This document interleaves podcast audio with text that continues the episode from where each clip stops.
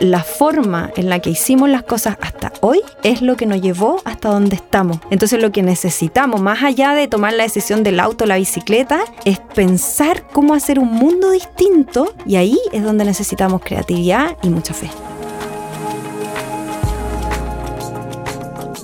¿Qué tal amigos? ¿Cómo están? Estamos aquí en otra historia del podcast. Fran, ¿cómo te va? Muy bien, muy bien. Aquí, feliz de estar en este estudio, como siempre, acústica, que nos recibe y que de lujo el lugar. Feliz para grabar unos episodios. Sí, le, mandamos un saludo a Esteban aquí de, entrada, sí. Eh, porque siempre está aquí apoyándonos y mezclándolo con paciencia. Sí, además que la, Gente, la gente valora lo, bien que se escucha. Me lo han comentado, me han comentado. Así que sí, eso es mérito aquí del gran Esteban. Sí, totalmente. Así que un abrazo a Esteban y a Lito, obviamente, y a su equipo. Eso. Bueno, Fran, eh, tenemos un tema súper bueno hoy día. Eh, la verdad, el mundo está que arde. Eso podemos decir así como, un titular. Porque hoy día vamos a hablar de un tema muy interesante. vamos a hablar sobre el cambio climático. ¿Qué te parece? Me parece, me parece genial porque Tú dices, bueno, ¿qué hacen unos cristianos hablando de cambio climático? Pero en realidad eh, la, iglesia está involucrada en muchas áreas. Es más, la gente que está dentro de una iglesia trabaja en diferentes sectores y diferentes partes de la sociedad y todos tenemos algo que decir y como iglesia también. Así que me encanta que tengamos la oportunidad de hablar esto hoy. Tenemos una excelente invitada. Sí. Así que bueno, ¿por qué no la, la, presentas tú, bueno, eh, eh, cabe recordar que es súper importante entender de que la Tierra en sus 4.500 millones de años eh, ha pasado por periodos de innumerables modificaciones, obviamente en su geología, atmósfera, etc.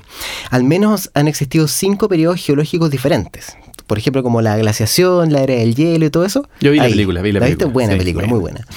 El cambio climático que enfrentamos hoy día a diferencia de los anteriores, es causado no por la naturaleza misma, sino como por el hombre. Es un cambio bastante distinto. De hecho, en el año 1970 se comienza a levantar la alerta sobre el cambio climático de parte de la comunidad científica mm. a nivel mundial. En el año 88 se crea el Panel Intergubernamental de Cambio Climático IPCC, que es la Organización de Naciones Unidas cuya misión es proveer al mundo con una opinión objetiva y científica sobre el cambio climático. O sea, con datos en mano ya era un tema preocupante que se podía ir demostrando. En el año 95 se levantó el protocolo de Kioto, muy, muy conocido eh, y vigente hasta el día de hoy, que convocaba a los países desarrollados para disminuir sus emisiones. En el 2015 se levanta el Acuerdo de París que reemplaza el protocolo de Kioto, eh, fijando como meta evitar que la temperatura del planeta aumente más de 2 grados en relación con la temperatura media de la era preindustrial. Adicionalmente se comprometió a hacer todos los esfuerzos para mantener el alza de temperatura del planeta en un máximo de 1.5 grados. A fin del año pasado, el IPCC publica el informe especial sobre el calentamiento global de 1.5 grados. En su resumen, este informe concluye que tres principios súper fundamentales y que de ahí ya nos va a profundizar más nuestra invitada. primera conclusión, medio grado cuenta. Segunda conclusión, cada año importa. Y tercera conclusión, cada decisión cuenta. Bueno, sería importante presentar ahora a nuestra invitada que viene a hablarnos sobre todo esto y... Sí, bueno, tenemos de invitada a Andrea Palma, que conozco personalmente hace un montón de años. Ella recibió a Cristo a los 14 años, estudió arquitectura en la Universidad del Paraíso, yo también estudié en la Universidad del Paraíso, estudié biología marina en la misma universidad, y estudió relaciones internacionales en Londres y después de haber viajado por muchas partes, y me consta que estuvo por todos los continentes, volvió a Santiago el año 2016 y ahí empezó a trabajar en cooperación internacional, donde asesora proyectos de ciudades y cambio climático y en su trabajo le toca conectar con personas, facilitar intercambios, apoyar el desarrollo de contenidos, asesorar actores locales, ministerios, municipalidades, identificando expertos internacionales para temas específicos. Es decir, es una pega increíble. Desarrollo urbano, eh, etcétera. Este año eh, en Santiago es la sede de la COP25 y es la reunión convocada por Naciones Unidas en la que una vez al año los países discuten sobre cómo implementar el Acuerdo de París del año 2015 y es la líder en el equipo de creativo y comunicaciones de nuestra amada iglesia Áncora y es una gran, gran persona, el mejor cargo que tiene, exactamente creativa y comunicadora de la iglesia Áncora. Y bueno, le damos una súper bienvenida a Andrea aquí al podcast. Bravo. muchas gracias, Seba. Muchas gracias, Fran. Un agrado para mí estar en este podcast a compartir lo que sé respecto de este tema. Buenísimo. Está, ah, ¿Te ha tocado estar en la papa misma este tema, eh, por decirlo de una manera bien, bien corriente? Chilense, sí. Bien chilense. Y, y bueno, vamos directamente a, a, conversar sobre esto porque es un tema urgente. Eh, sería bueno que nos contaras bajo tu perspectiva qué es el cambio climático, para aclarar un poco y entrar en, eh, bien argumentados al tema. Bien, me encanta esa pregunta porque normalmente la gente asocia mucho el cambio climático al medio ambiente, lo cual está bien. Sin embargo, el cambio climático en este momento es un tema de desarrollo económico. Uh -huh. Tiene que ver con la forma en la que a partir de la revolución industrial y principalmente apunta a las emisiones de carbono que se están emanando uh -huh. a la atmósfera a partir del consumo de energía a partir de eh, combustibles fósiles. Uh -huh. Entonces, el calentamiento global del planeta es lo que se puede llamar un estado de fiebre que le está dando al planeta. No tiene que ver con si es rico el sol en primavera o si hace frío en invierno. Tiene que ver con que al mundo le está dando fiebre a partir de las emisiones de carbono que se están emanando a la atmósfera. Uh -huh. Perfecto. Eh, ahora, sobre esta fiebre que tú, tú dices, ¿cuáles son las implicancias que estamos teniendo de este problema en el planeta? según lo que tú has visto de tus reuniones con... Porque bueno, hay que decir de que Andrea ha tenido la oportunidad de estar en comisiones frente a, a gente que es relevante ante uh -huh. el tema, entonces por eso es la importancia de tu opinión.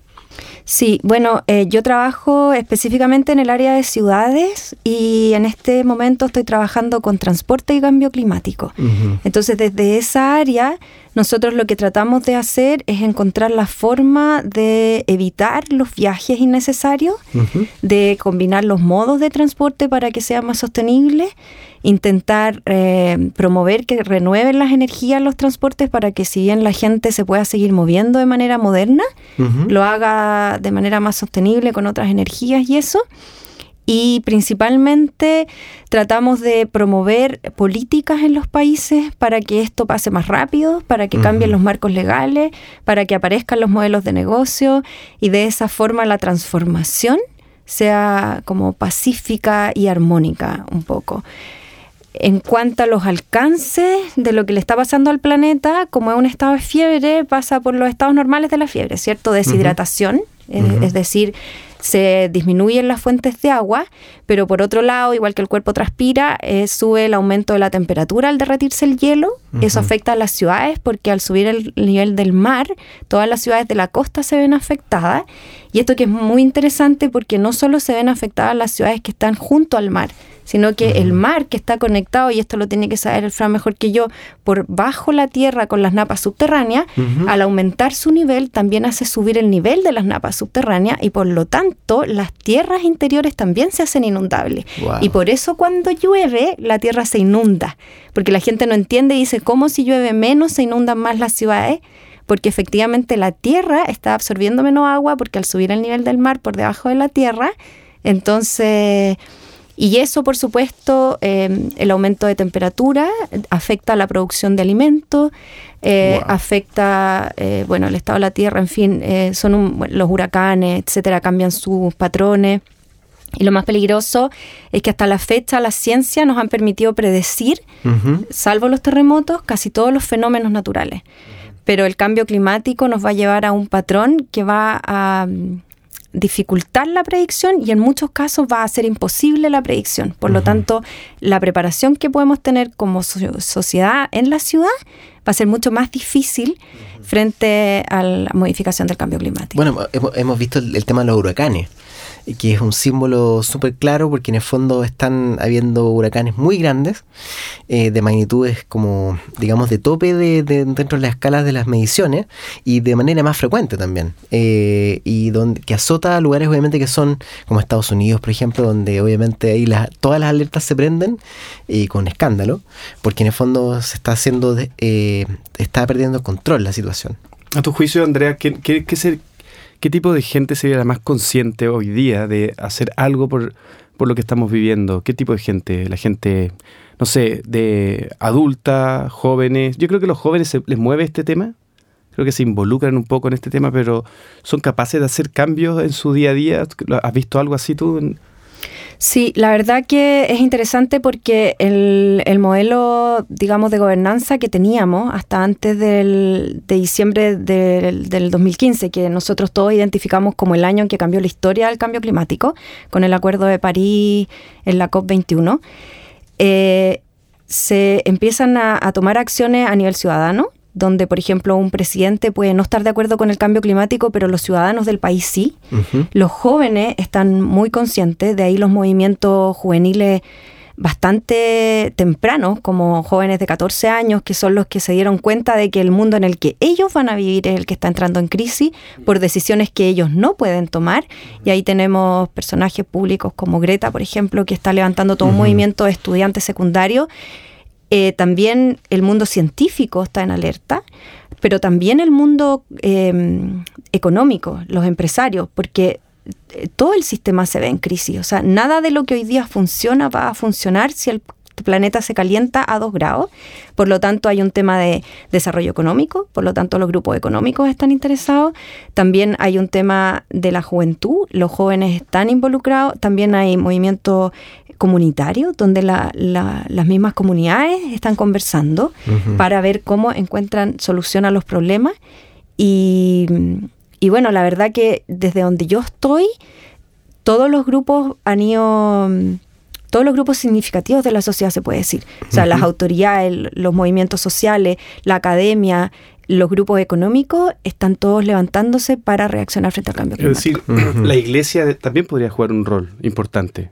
Exactamente, exactamente. Y, me ha tocado, no sé si tú, Seba, te ha tocado oír en, tu experiencia pasando por iglesia y, escuchando cosas de, cristianos, digamos, que, este mundo va a ser destruido, que Dios va a ser un nuevo mundo. Así que no tiene tanto sentido eh, echarle una mano a este mundo que va a ser destruido. Claro. Y, hay mucha gente que no hace nada, pero absolutamente nada. Y es más, es súper indiferente porque eh, eh, tiene toda la fe de que este mundo no, va a existir más y que Dios va a hacer algo nuevo. Quizás si lees Apocalipsis es como un mundo en crisis climática intensa. Claro. ¿no? O sea, allá que, se está quemando, explotando, pero hay lo que principios, creo yo, que se que se ven afectados cuando pensamos de esa manera, Porque, porque de alguna forma Dios nos llamó a ser buenos administradores con lo que tenemos. Y en, el primer momento Dios le dijo a los primeros seres humanos que tenían que, ser responsables sobre la tierra que Dios les estaba dando, cuidarla y, juzgar sobre ella y, vivir en ella. Y no hemos hecho eso.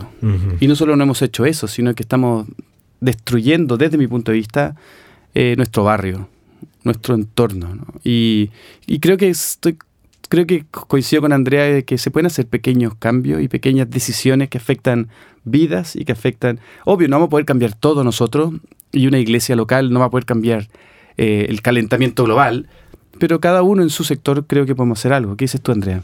Mira, el, mientras lo escuchaba, pensaba em, cuando Dios dice que nuestros niños son como flechas que lanzamos hacia el horizonte y cómo los van equipando sus padres para que sean adultos que tomen las mejores decisiones.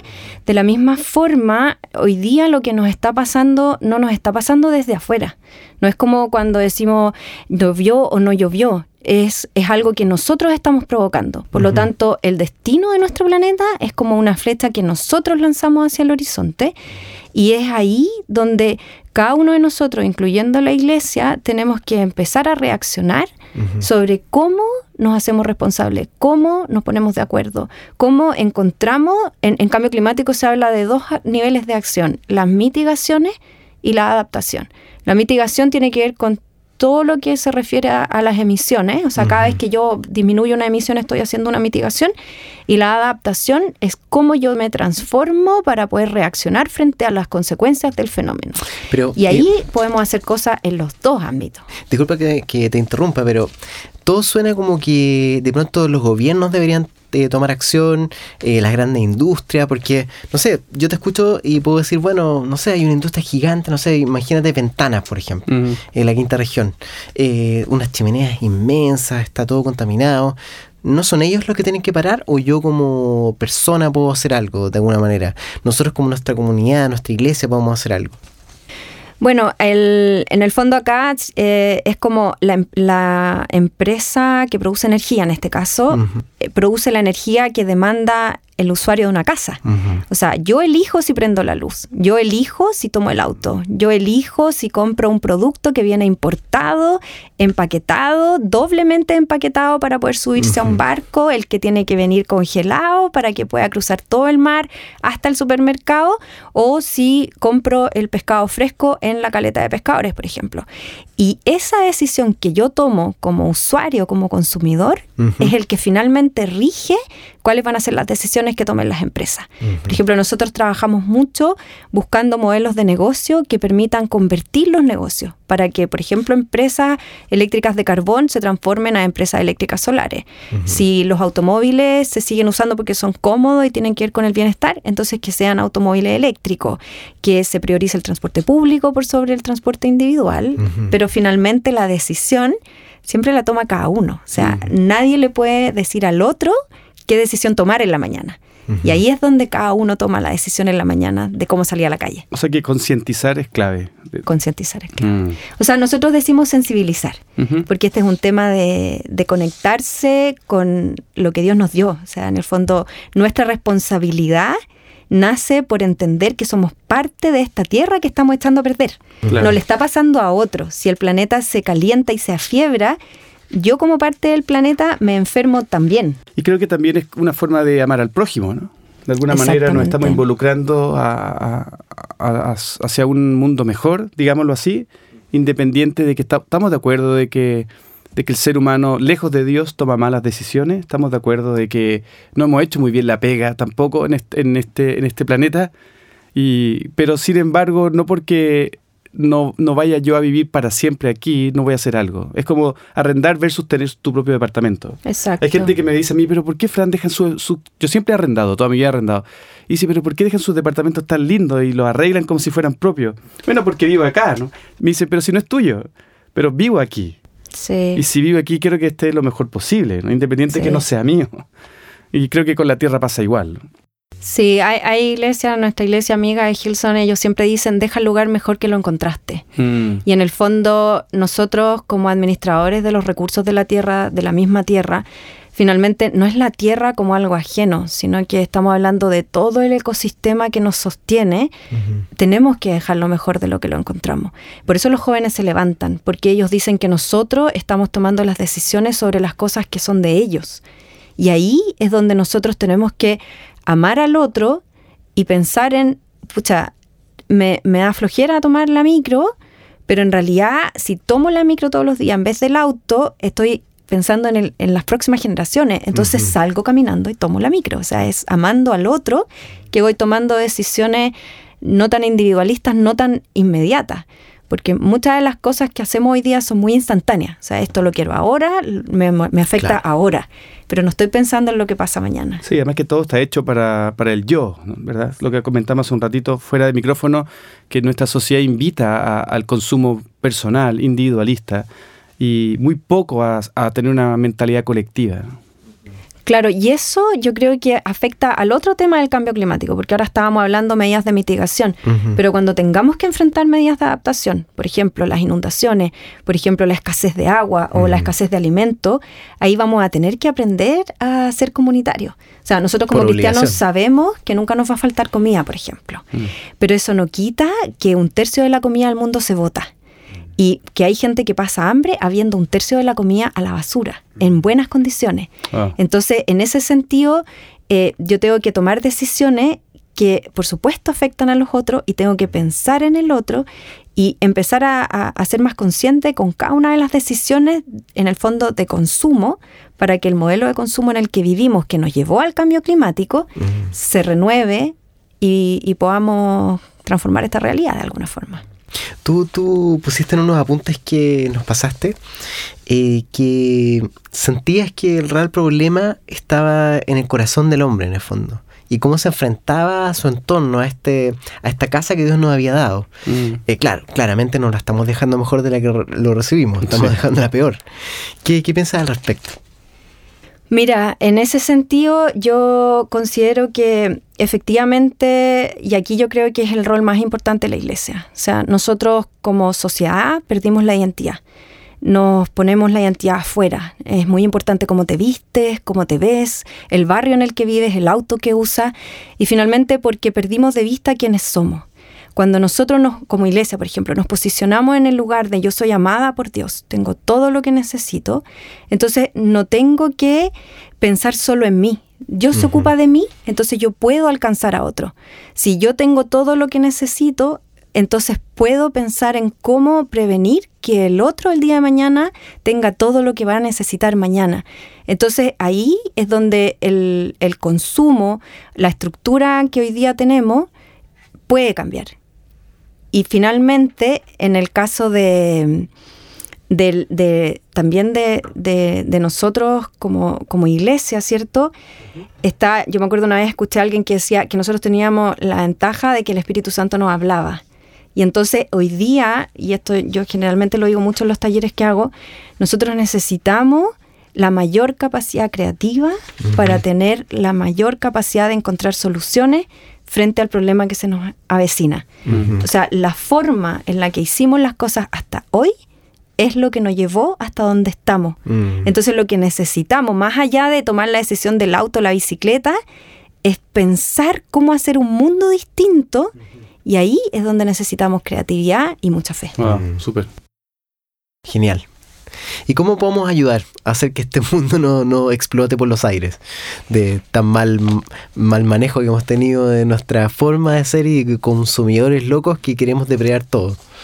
¿Qué podemos hacer? Mira, hay consejos súper prácticos. Em, la ONU publicó una lista de las 10 cosas que se pueden hacer para enfrentar el cambio climático. No las voy a leer todas, pero se pueden compartir después y que van desde desenchufar los aparatos electrónicos que no estás usando, apagar la luz, tomar duchas de máximo 5 minutos, dejar de comer carne, suspender los movimientos innecesarios en cualquier tipo de vehículo que tenga combustibles fósiles Em, comprar ropa que no sea hecha con, de manera desechable, o sea, que se pueda reutilizar, que se pueda heredar, que se pueda transformar. Y en fin, generalmente tiene que ver con eh, preferir las cosas que consumen menos energía. ¿Y cuál es la clave para eso? Porque a veces la gente dice, pero eso es tan específico, es pensar cuánto costó traer lo que yo tengo en la mano. O sea, ahí se reduce. ¿Cuántas veces se subió a un auto? ¿Cuántas veces se subió a un barco? ¿Cuántas veces se subió a un avión? Y eso me ayuda a mí a decir, ok, esto tiene menos carbono y por supuesto apagando la luz, consumiendo menos agua, eh, reciclando la basura y comiendo productos locales, verduras, no carne, etcétera. Son como eso los lo que podemos hacer. Buenísimo. Pues sabes que yo creo que la, las iglesias somos comunidades que podemos impactar a nuestro entorno, especialmente en el, concepto de una iglesia local. Y yo creo que hacen falta de pronto que las iglesias, los jóvenes, por ejemplo, se organicen para hacer proyectos de, de concientización o de recolección de basura, eh, hacer una campaña de reciclaje, por ejemplo. Son cosas muy simples que se pueden hacer, en el fondo, para ir poniendo el tema dentro de la iglesia también, para mm. poder crecer en ese sentido. Eh, yo creo que somos una buena plataforma, pienso yo. Sí, es muy bonito como lo dice Seba, porque efectivamente en, el espacio como internacional se dice piensa global, actúa local. Y eso es un poco también el principio de Cristo. O sea, Dios dijo, vayan de dos en dos, la iglesia local tiene un valor y finalmente la forma en la que podemos responder al cambio climático tiene que ver justamente con eso. O sea, piensa que vives en el universo, pero toma decisiones locales. Y la iglesia local ahí tiene todo para hacer. Buenísimo. Genial. Bueno, se ha acabado el tiempo, pero ha sido genial tenerte acá. Andrea, gracias por tus palabras, por tu experiencia y iremos a cuidar el planeta de todas maneras, de seguro después de este podcast. Ojalá ustedes lo cuiden, por favor, si no nos vamos a quedar sin planeta. ¿Algunas últimas palabras, Fran? Nada, agradecer a Andrea por su por, por, lo que Dios está haciendo en su vida también, porque verdaderamente estar en donde ella está eh, no es fácil y estar escuchando cosas y, verdaderamente la única forma de que nosotros seamos conscientes de que alguien que sabe y que está metido ahí nos puede explicar también. Muchas veces somos súper ignorantes en muchos aspectos y creo que, que tenemos que estar un poco más sensibles a lo que está pasando. Estés de acuerdo o no, hay posturas que hay, gente que llega a decir que todo esto es un invento y que finalmente son las economías grandes luchando entre ellas y metiéndonos a nosotros conceptos que ni siquiera son reales. No lo sé, hay cosas que son evidentes para todos y que es necesario saberlas también. Así que genial. Muchas gracias Andrea por venir. Te volveremos a invitar, seguro que seguro. Sí, muchas gracias a usted. En realidad a mí solo me gustaría decir que cuando Dios dice cuando se amen, sabrán que yo existo. El cambio climático es una bonita oportunidad de amarnos unos a los otros cuidando lo que Dios nos dio. Eso, muchas gracias por invitarme. buenísima frase final. Gracias amigos por escucharnos. Nos vemos, nos escuchamos, mejor dicho, en la próxima.